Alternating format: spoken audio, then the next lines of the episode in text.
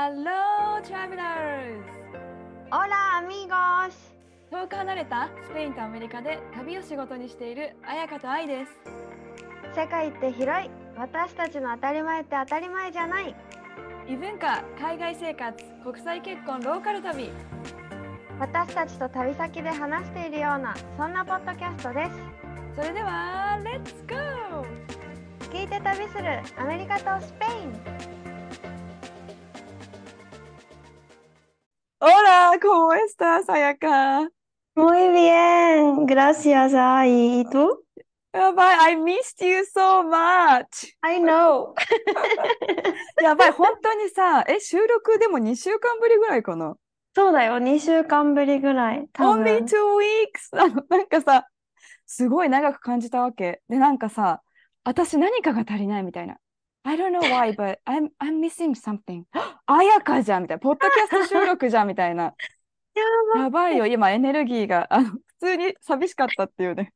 恋しかった。私もさ、このオランダの間とか、スペインのちょっと旅行、オランダ行く前に2日だけね、友達のとこ遊びに行ってとかしてた間、めっちゃいっぱい毎日さ、忘れないように安易にこの話したいとか、メモをししてたわけね。えあの、スマホのメモ機能あるじゃん。メモ、うんしょっちゅうメモしてるから、うないに、あ、なんか小説でも書くの？みたいな言われてさ、ー、そんなにあるわけ、シェアしたいことが。超大やばい作出来上がるじゃん、みたいな。ちょっとそれ小説にしようよ、本当に。う全部、あの、ドキュメンタリー形式になっちゃうけどね。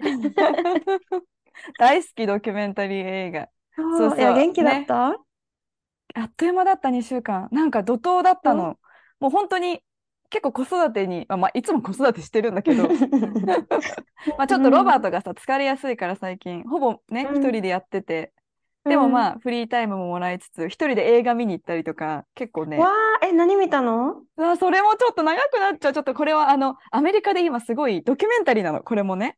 何？あの、話題になってるサウンド・オブ・フリーダムっていうタイトル。で、うんこの映画ができたのが実は5年前なんだけど、い。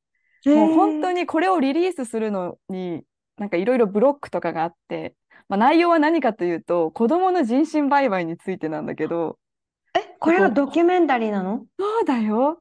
わもうさ、闇よね。この世界で今一番こうビジネスとして大きいのが、やっぱ人身売買なんだって。あなんかそれえちょっとすごい重い話になっちゃう。これは多分また別のところでよく話せると思うんだけど、あの、アメリカでやっぱすごい大きいビジネスなのよね。特にね、国境もあるしさ。それうんを、うんまあ、簡単に言うと、一人の元 FBI エージェントの人が、あのー仕事を、なんて言うんだろう。やっぱさ、その組織にいるとさ、警察ができることが限られてるんだよね。その売り飛ばされた人が南米だと、アメリカの警察はそこに行けないあ、そうとか、か。もう追えなくなっちゃうからね。そう、行けたとしても、そこにアメリカ市民が関わってなかったら何もできないみたいな、そのストラゴーがあるから、もう仕事を辞めて、ある子供たちを救出にする、救出しに行くっていうエピソードだけど、本当の話みたいな。ええでももちろんちょっとね、あの、なんていうの、ドキュメンタリーだけど、ちょっとこう映画で変えてる部分はあるんだけど、はいはいはい。それ一人で見に行ったよね、映画館。え、それさ、実際の映像が流れるの？それともちゃんと俳優がいるの？俳優がいます。でも、あのー最後にこう、本当にその、モデルとなった警察官、とか FBI エンジェントの人も出てくるし、まあ、途中でこう、実際に誘拐されてる監視カメラの映像が最初にちょろっと出てきたりするけど、他はもう、えっと、俳優さんとかがやってる、すごく考えさせられる映画で、これは見に行かないとと思って、あの、一人で。まあ、ちょっとこれ本当に、あの、もうこれ壮大なトピックだからね、なかなか、うん。今日はえ、ちょっちょっととじゃあ、次、本当に聞かせて。なんかアメリカンスナイパーみたいだね。あれもさ、ドキュメンタリーじゃないけど、本当にいた人の話だったじゃん？え、見たことないかも、その映画。見てない？アメリカンスナイパー。あれも、あ、それも含めてじゃあ今度話しましょう。え ちょっと見るね。それ見、見て、見る、見る。そうだね、そうだね。まあ、そんなこことより、バイザウェイですよ。彩香さん。あのーね、旅行に行ってて、その話を、えっと、ドイツじゃなくて、オランダ？オランダだオラよね。ンダ。え、まず私、最初のびっくりがさ、オランダに着くさ、この飛行機が着陸します。で、着陸して、何、駐車場に、駐車場っていうか、こう、パーキングするまでにさ、ちょっと時間があるじゃん？っうんていうの？すぐみんな飛行機の外に出ていかないさ？うんうん。で、この待たさ、なきゃいけないよね。うん。そうそう、ちょっとだけね、あ、着いたって思って、外をさ、こう見てたら、まあ、雨降ってたわけね。で、天気予報で雨っていうのは知ってて、あ、やっぱ雨だ。え、なんかさ、冷たくない？みたいな、着いた時ね。え、うんちょっと待って、なんか冷たくないってうないと言ってて、周りを見渡したらさ、周りはオランダ人がやっぱ多いじゃん。まあもちろん観光客もいるけど、なんか雰囲気的に、あ、この人たちオランダっぽいな、まあ背が高かったり、髪の色がブロンドだったりとかして、スペイン人ってよりオランダ人っぽいな、みたいな人たちが多かったんだけど、一斉にさ、なんかパーカー着出して、長ズボン履き出してみたいな、え？洋服。え、待って待って、めっちゃ冬服着出したんですけどってなって、私さ、タンクトップにショーパンに、なんかサンダルみたいな、もう本当に、夏のスペインから来ましたみたいな感じで、天気予報で16度って書いてたわけね、オランダの気温が。涼しいよね。秋ぐらいな感じだよね。そう。え、でもそれって早朝とかの話かなと思ってたわけ。最低16度とか15度とかになってて、あ、早朝はまあスペインもひんやりするから、うんあ、到着するのは10時とか10時半とかだからもう暑いでしょと思ったらさ、16度ぐらいしかないわけ。この、寒いよね。うん。で寒くてき、もう周りにいる人ね、半ズボンの人とかあんまいなくて、みんな、高校終わりだったらみんな長ズボン履いててさ、うん。オランダの8月ってめっちゃ寒いのよ。びっくりしちゃった。ていうか、調べてか、調べなかったの？調べたけど、なんかそんなわけないって思っちゃって。え、いやいや、え、ちなみに、えっと、スペインからどれくらいなの？すごい、ちょっと地理感が、地理、土地感がわからない。2時間だよ。たった2時間。あ、でもさ、それって東京から北海道とか行くって考えたら寒いよね、多分。か。そっか。メイクセンスになっちゃった。たった2時間しか変わらないのにと思ってさ、あ北に行くんだよね、そしたら。そうそうそう、うん上に上がるんだけど、で私もさ、地、地図をあんまりよく把握してなくて、そう、あ今ちょっと調べてる。待うん。そう、どこなんだろうって見たらさ、え、ノルウェーとか近いじゃんってなって、寒そうじゃん。ノルウェーってめっちゃ寒いじゃんって思ったから、でもね、基本20度超えることはなくて、この1週間、あー一度も。夏。一番暖かくて19度とか。で、えー、寒くて12度まで下がったよ。え、じゃあさ、服買ったの、やっぱり。あ、うん、買ってない。ウルトラライトで乗り過ごした。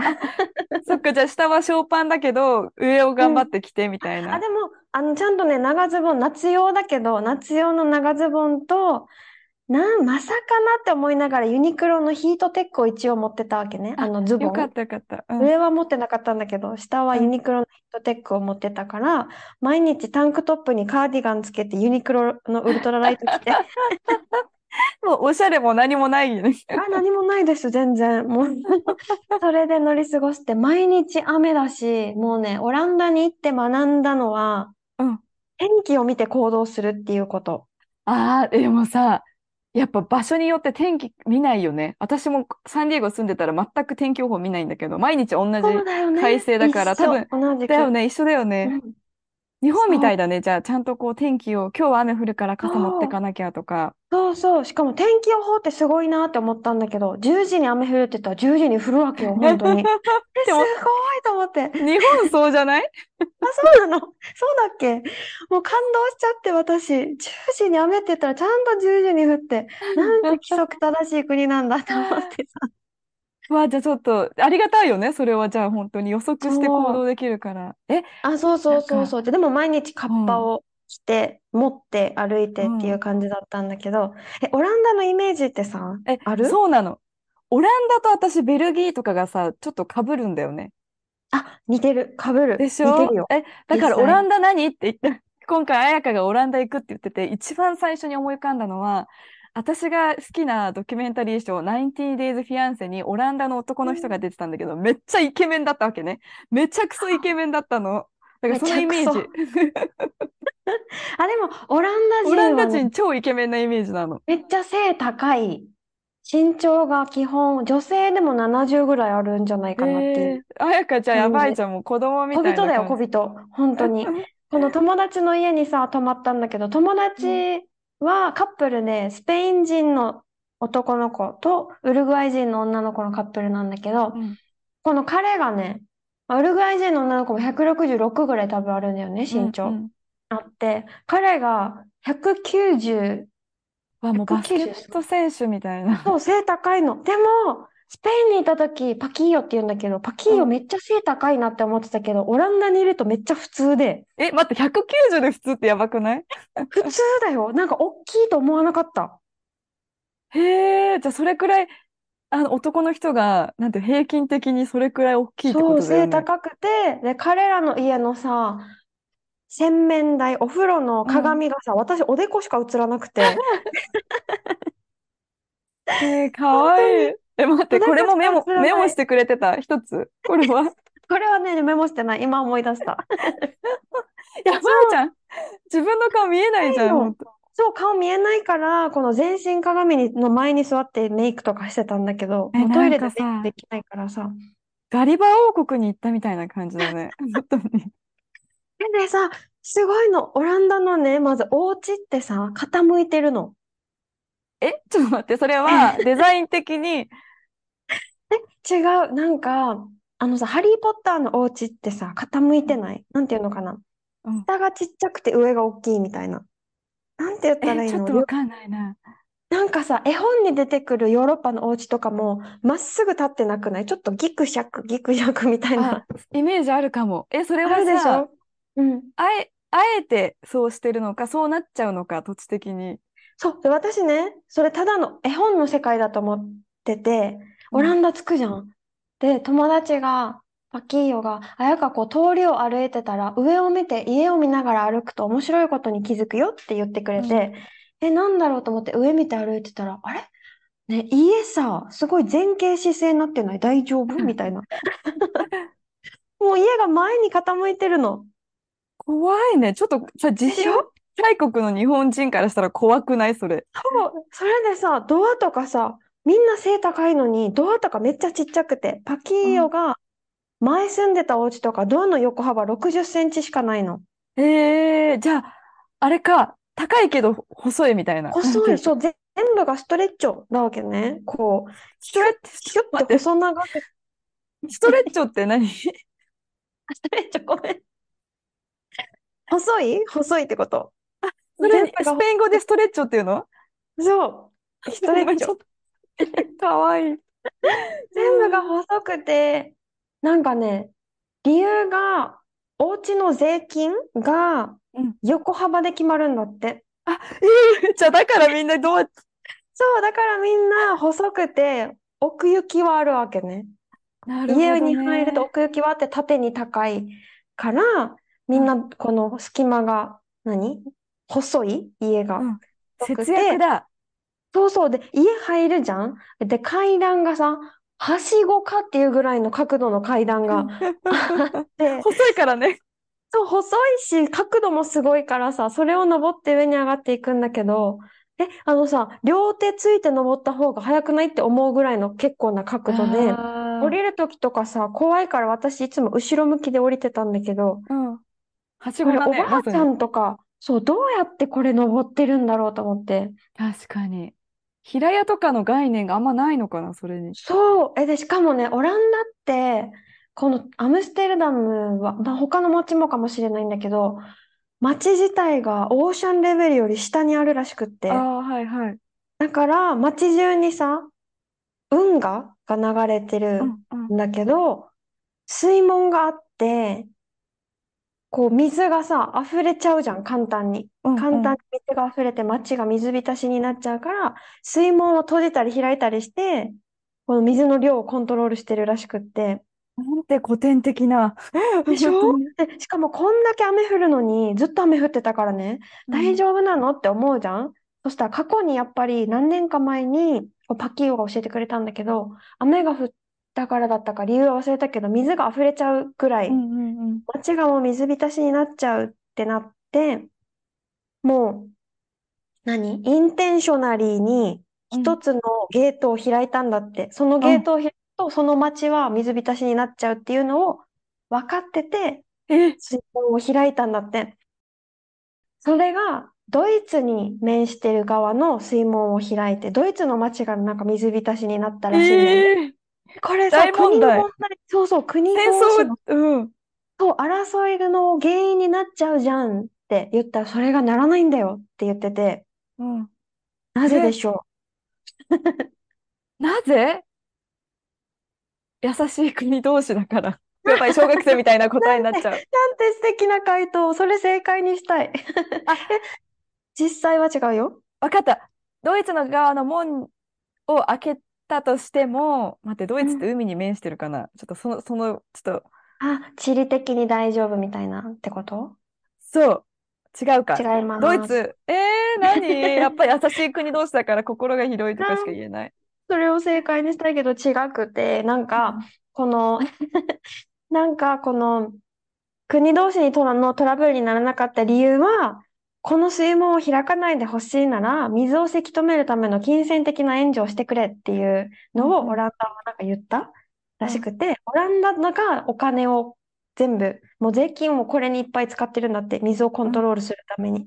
うんで、ドイツはそのお金をヘルプしてくれてないらしくって、あ、そっか、ドイツにも関わることなのに。うんそうそう、うん。関わることなのにヘルプしてないから、そしたらもう、ある意味、こういう状態になった時に全部の街が水浸しになるか、一個だけ犠犠牲にというか、開いちゃうかってなったら、もう、オランダは自分の国をやっぱ守るよね、みたいなあ感じーで、まあ、ドイツも分かってるからなのかな。うんうん。だから、なんかそういう、戦争だみたいなことにはならなかったらしいけど、あまあ、どっちの国も抱えてる問題の一つって言ーってた。じゃあ、まあ、どちらにしても、その門が助けてくれてるから、ドイツ。側。あの、今回はじゃあ。どうぞどうぞ開けてくださいみたいな開けて。くださいってい本当に言ったかは分かんないけど、え、そ。そんなことあるんだと思ってさ、なんか、すごい、あうの、いん、っぱいお金、税金を、高い税金をオランダは払ってて、うん。そのお金はこの、何、水門のコントロールにやっぱ使われてへる。え。それくらい本当に。雨が多い。面白いね。この豆知識。なんか普通に生きてたら絶対にこう触れることのない情報かも。うん。そう、私も彼らが住んでるから、やっぱさ、住んでる人と一緒に回ると全然違うねって思った。違う。確かに。ちょっとやっね。ぱローカルな人うにん。会えるように。だからなんか旅行先選ぶときも結構知り合いがいるとことか選んじゃう。が、う選、選びん、たくなる？かる。なるなまあ、る。なんか街を歩いててうんも、こう、あやか地面を見てごらんとか言って、うん。何って言ったら、なんか地面にさ、金色の、なんていうのかな。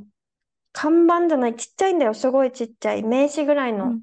名刺より一回り大きいぐらいのサイズのが、ポンって地面にはめられてうん。て、打ち付けられてて、なんかが字が書かれてるわけね。うん。で、んなんだこれって思って、こう、かがんで見るじゃんこの文字を。そしたら、名前が書かれてうて、ん。ユダヤ人が過去に住んでたユダヤ人のお家の前にそれがあるんだよね。ああ、なるほだから、ど。迫害を受けて殺されちゃったユダヤ人、この名前の人がここに住んでたんだよっていうのをうん。うん。教えてくれるのが、アムステルダムの街のなんか点々とあってさ、そういう地ああ、面に。そうなんだ。全然うん。言われないと気づかないし、しかも、うん。なんでこんなちっちゃく見にくく地面に置くのもっと看板とかつけて、ここに住んでたんだよってしたら、みんなこうアテンションがさ、行くじゃうんん。うん。もっとわかりやすいのにって言ったら、これはちゃんと理由があって地面にうん。置いてる。で、文字をちっちゃくしてるのは、なんだろうこれって見るとさ、自然に腰をかがめるじゃん？うん。お辞儀うん。する形になるじゃん？お家に向かって。うん。何も知らなくても彼らに対してリスペクトを払う姿勢にあそうなるから、そのためにわざと地面に置いて文字もあんまり大きあ。くしなない。るほどね。そうそうしたらしくって、うわあ、すごい。ねえって感じじゃない？うん。インタレスティング。とってもとっても。面そう。白い。で、こんなにいっぱいユダヤ人がいたんだと思って、殺さうれちゃったユダん。ヤ人いたんだって思って、アンネ・フランクもね、アムステルダムの人だったんだよ。あ、へそう、え。お家があって、うん。アンネのお家ですっていうのが、今はなんか博物館みたいになってて、うん。すごい人がいっぱいいてみんなアンネのお家の写真を撮ってたんだけど、あ、そうなんだ。そう、入りたかったんだけどうさ、ん。もうね、1ヶ月先まで予約でもうチケット全部売り切れで入れなくて、じゃあ、オランダのやっぱ観光、まあ観光名所みたいな感じですごい人気な場所なんだね。すそうごく。そう、もうアムステルダムの、うん、人気の場所の一つって感じうんうん。だった。なんか本当にイメージがなくてさ、オランダのその観光？わかる。ビーうルん、ソーセージ？うんうん。あれ？それベルギーみたいな。アップルとかさ。わかる。なんか、でも、ベルギーとドイツと隣だよね、確かうんね。だから、なんか似てる。街並みもすごくベルギー、ベルギーの写真を見せられて、私、アムステルダムだと思ったから、あ、そうなんだ。それぐらい似てるし、言葉はドイツ語にすごい似てるなって思った。あ、でもオランダ語ってことオラだよね。ンダ語。そうそうう。ん、わからん。でも、うん英語がね、皆さんとても流暢で、全う然ん英語で生きていける国。あ、じゃあいいね。それはありがたいよね。そう、なんかもうネイティブレベルで上手というか、うんもう普通に、なんだろう、仕事も英語がメインらしい。このえー友達が言ってたけど、仕事でオランダ語は全然いらなくて、一緒うんにダッチも一緒に働いてるけど、みんな英語、会話は基本英語って言ってた。じゃあ、いつオランダ語を使うんだろうってちょっと思ったりするかも。うん。ね、なんか街中で歩いてて、うん。本当にすっごい流暢に英語を喋ってるけどう、ん。急にオランダ語に変わったりとかしたんだよね。なもしかしたらど。3人組だったんだけど、2人はオランダ人で、1人が例えばアメリカ人とかイギリス人、全員流暢だったの、英語が。みんなバイリンガルなんだろうね。もうなんかレベル的に。でも、いるよね。このヨーロッパの国だとさ、普通に3言語話せるのが当たり前とかさ、生きてたら、そこに。うーん、本当にそういう感じなの。かな、オランダだと。そう。で、なんかすごくインターナショナルで、とってもうんうん多国籍らしくて、特にアムステルダムは8割だったかな。このアムステルダムの人口の7割だったかな。は外国人らしい。へえ、じゃあ移民の100国って感じだね。そう、百何十カ国の国が集まってるらしい、アムステルダムに。へえ、そうそう。だからご飯も、うーん、もう本当にアジアンもあれば、うんアラビックな料理もあるし、もうごちゃ混ぜって感じだった。でも住みやすいよね。誰もがそれ、食が合う、合うじゃん、あ、そしたら。そうだね。いろんな食が混じってるから、そうだね。住みやすいだろうね。うんなんか、すごいね、私的に衝撃だったのが、ザ・自由の国って感じだった。ほうほうほなんかね、う。うん。 red light district っていうエリアがあって聞いたことある？え、ない。それが、あのー、娼婦街っていうの？ああ、はいはいはい。があって、もうさ、本当に際どい水着、なんなら上もうポロリのひお姉さんたちがマネキンみたいに、うん。ショーケースみたいに立ってて、こうんの建物の中に。あ、で中にいるんだ。うん。そうで、その路地が、もう道も狭いんだけど、両サイド、もうてか、そのエリア全部そういうお店へえだ。から、見えるの、普通に。どのお姉さんがいいかなって多分選ぶためにみんなこう、立ってるんだけど、うん。え、ガラスの前に。危なく、治安は悪くないんだ。普通に彩香もそこにいたってことは。全うん然女性も歩いてるし、観光客いっぱい歩いてたし、なんなら、スペイン語話してる男の子が親と歩いてた。衝撃だよね、男の子。そう、観光で来たんかな。もう本当に中心地にあるからさ、アムステルダムの。うんで、もうね、なんか合法なんだって。うんオランダでうんで、ま、ちゃんと守られてて、すごい厳しく写真撮っちゃダメとか、うん罰金とか写真を撮るとね、ちゃんとうん女性を守るため、働いてる人を守るためだろうね。そういうのもあって、ちゃんと守られてるらしい、法的にも、そのあ、エリアは。そうなんだ。うん。そうそう結構リス、まあ、リスペクトされてるというか、その仕事に対してもまあ、ちゃん。とした仕事とし、仕事として認められてるってことで、うん。こう、ちゃんと。でも、その反面、その一本表の道を歩いてたら、いっぱい、なんか、アゲインストみたいな、なんかね、オランダ語だったかよくわからなかったんだけど、うん。あとでパキーヨに聞いたら、あ、でも一部の人は、こう、このエリアをなくそうとしてる動あ、きもだ。だから、このエリアの人たちが、私たちはアムステルダムの一部よ、みたいな。感じで、こう、対抗してるうんメッセージみたいなのが、こう、建物のなんかポスターみたいな感じで貼られてて、うん。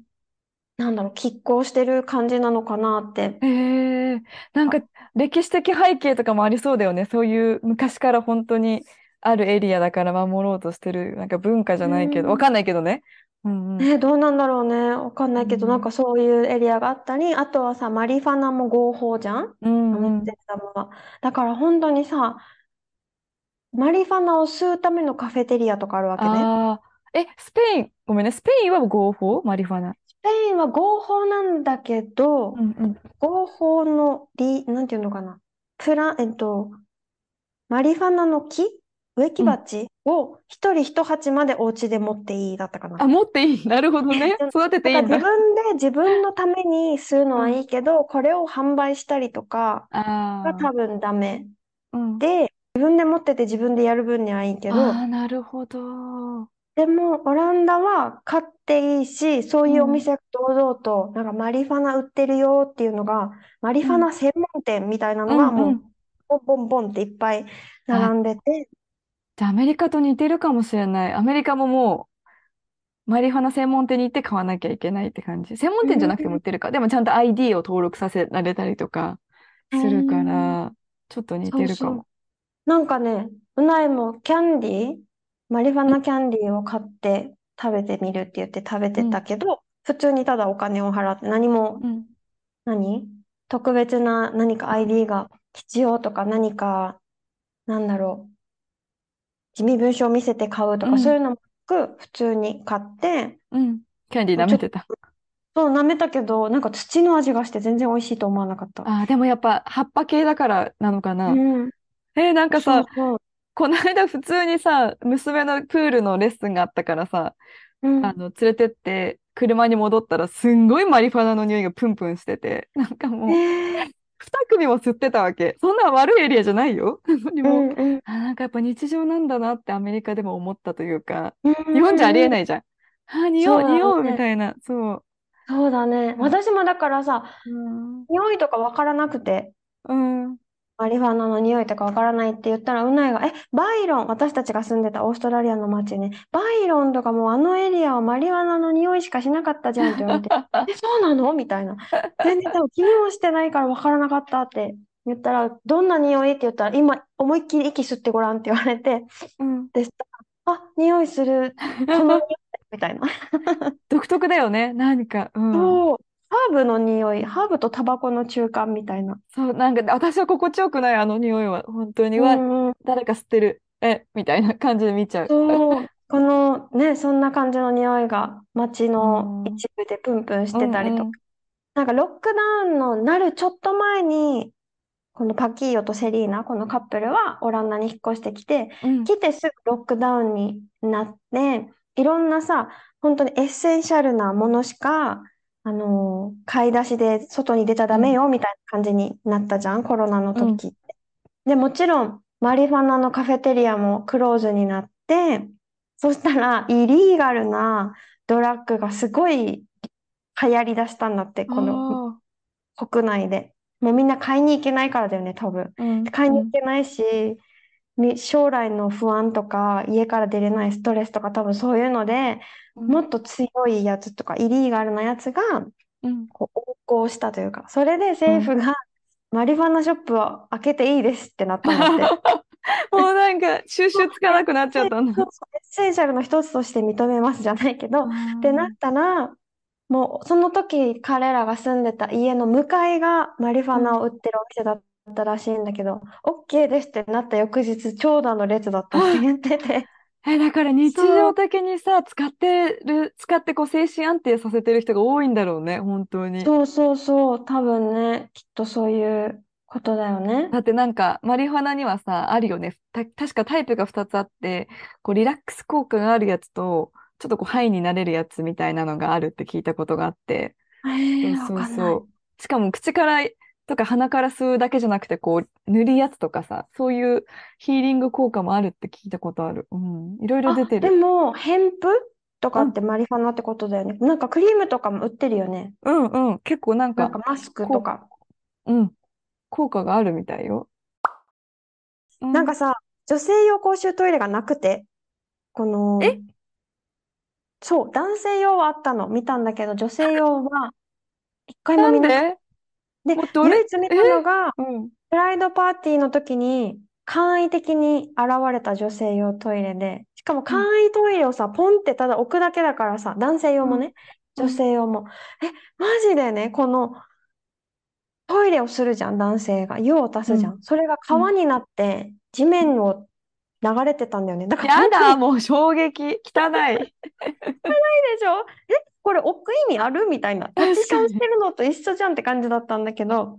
であって、で、女性用トイレがもう列もすごいし、うんこのプライドウィークだから、みんなすごい、お祭りだから簡易的にできたもので、普段はない、ほとんどないっいう。しててんの？彩香どうしてたの？で私だからね、基本してない、外では。なんか、一日我慢するみたいな。あ、そう、カフェ入った時にトイレ行くとか。あ、そっか、カフェとかにはね、あるんだ。あ、そうそう、カフェって、ない時もある、カフェに。もう飲むのにどうし、そう私それで旅行できない。トイレ近いから。どうしたらいいの？みたいなうん友達に言ったら、私はこれがあるからって言って、その子が見せてくれたのが、うん衝撃だよ。あのさ、お水をさ、うん入れるロートみたいなやつあるじゃあ、ん。はいはいはい。あれをお股に当てて、うん。男性用トイレで用を足すらしい。え、ちょっと待って。それみんなやってんのかな？で、なんか男性用トイレも、この簡易トイレね、あ、簡易？公衆トイレね。うんあのさ、カタツムリの、何、殻みたいな感じで、くるくるくるって円になってて、中に入って、地面に穴が開いてるだけなわけ。なんてこまた古い、なんか。そうだから、もうさ、外からは一応この胸からし、胸から下と膝上からが見えないぐらいで、うん。顔とか全然見えるし、ちょっと待って、どういうトイレ？私、想像してたのはさ、よく工事現場とかにある公衆トイレだった。あ、違う違う違う。あのね、カタツムリみたいになんか迷路の中に入るみたいに、くるくるくるくるって歩いて中に入え、ってい待っって、て。うん。でもそれは、本当に穴が開いてるだけだから、その壁に向かって、えいってやって、そしたら壁を伝って穴に落ちていくみたいな感え、じじゃあもうここでなんだけど。タッチションしてくださいってことだよね。とりあえず、そうそうそうタッチションそうするなら。そう、だからさ、女子はさ、かがむじゃん、普通トイレ。うんかがんでしまったらさ、膝から下はさ、もう丸見えだから、うんトイレができないわけよ。え、でしょ？え、ちょっと待って、無理なんだけどな。だからどうやってここでトイレする？しかもお祭りとかそれこそもっと人いっぱいで列もなって、どうやってトイレするの？って聞いたら、これがあるのよ。って言って見せてくれて、それが本当に、え、漏れないの？って聞いたら、で、全然もうコントロールするのもめっちゃ簡単だし、使い捨てだから、一回使ったらポイだから、大丈夫みたいえ、待って、ほんとじゃあ、ちょっと観光客に優しくないよね？そしたらね、なんていうな。の知らずに行ったらさ、トイレ行きたい、トイレ行きたい、トイレないみたいな。えでもスペインのさ、と公衆トイレ基本ないからさ、え、じゃあうんちしたくなったらどうする、どうすんのって思っちゃった。もうカフェに入って頼みたくなくても何かを頼むか、ああ。ホテルに一人だったら多分行けるよね。うんこれが団体、例えば4人うん一緒にいて4人トイレに行きたいとかは困るよね。確かに。うん。えちょっと観光、でもまあ公衆トイレでもあんまないか。東京もそんなにないよね。どっかに入んなきゃいけないよね。あいや、店とか。本はあるよね。え、で、そうそうそう。で、それを使うって言ってて、その時にウルグアイ人の友達いっぱい紹介してくれて、女の子たち10人ぐらいいて、うんこのロートみたいなやつ使ったことある人って言ったら、なんと6人ぐらい、6割ぐらいが 使用経験ありで、嘘でしょ？みたいな。生きる知恵だね。本当に。これさ、すごい、なんか、この、それこそくるくる入るトイレもなかったらさ、男性はチャック開けてピッてやればいいけどさ、うんうん。で、出るからね。あのホースが外側に出せるじゃん。でうんも女性は大丈夫、さ、わかるって。女性はさ、内側にあるじゃん？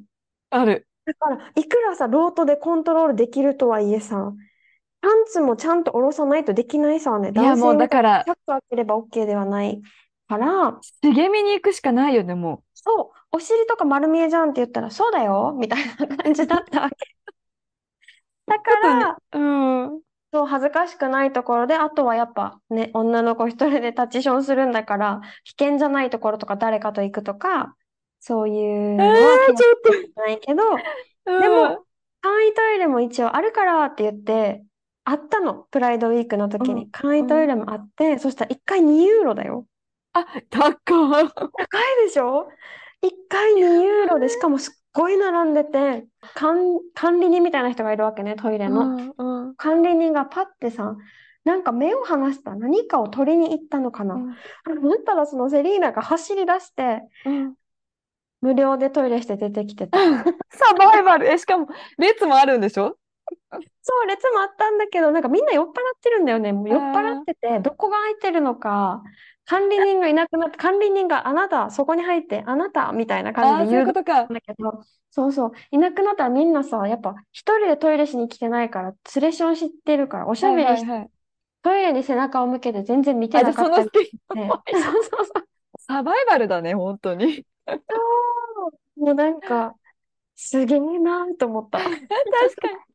日本人だとさ、なら、ね、ちゃんと並ばなきゃとか、ちょっとそこを思っちゃうけど、もうそんなことない。私は行きたい。今行きたい。みたいな。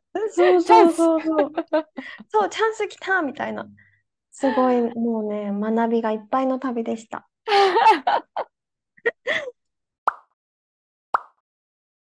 衝撃でしたね。オランダのトイレ事情が一番、本当に。やばかったよね、本当に。私はいろんな、でもちょうどいいと思う。雨いっぱい降るからさ、雨がなんか流してくれる気がする。匂いがトイレ。おすすめする？オランダ旅行。え、おすすめする。街めっちゃ綺麗だし、うんもうね、またマイナスなことを一個言っちゃうと、うんキャッシュが使えないお店が多い。で、おービザとマスターカードがダメっていうお店も多い。待って待って、じゃあ何？ビザとマスター以外何そうでしょえ、って感じ？何では、私たち払えなかったこと2回あって、えそのー、パキーヨとセリーナが立て替えてくれて、彼らに後から払ったから大丈夫だったけど、待って、ビザマスターないって、ちょっと待って、衝撃だわ、またそれ。衝撃だよね。なんかオランダ独特のなんかカード会社があるらしくって、それがメインみたいな。へえ、じゃあ日本でいう PayPay じゃないとダメとか、そういう感じかな。かなあ、もしかして。で、基本キャッシュはもうね、ダメ。で、あビザとマスターがダメっていうところは、キャッシュ OK だったりとーあかー、なしたけど、るほどでも、ね。カードあるって聞かれる感じだった。あでも、綺麗。街はすごく、道はパーティーの後とかパーティーの時は本当に汚いけど、もうびっくりするぐらい汚いけどー、うん。川もね、ゴミ、もうね、簡単に投げるの、ゴミを。川に。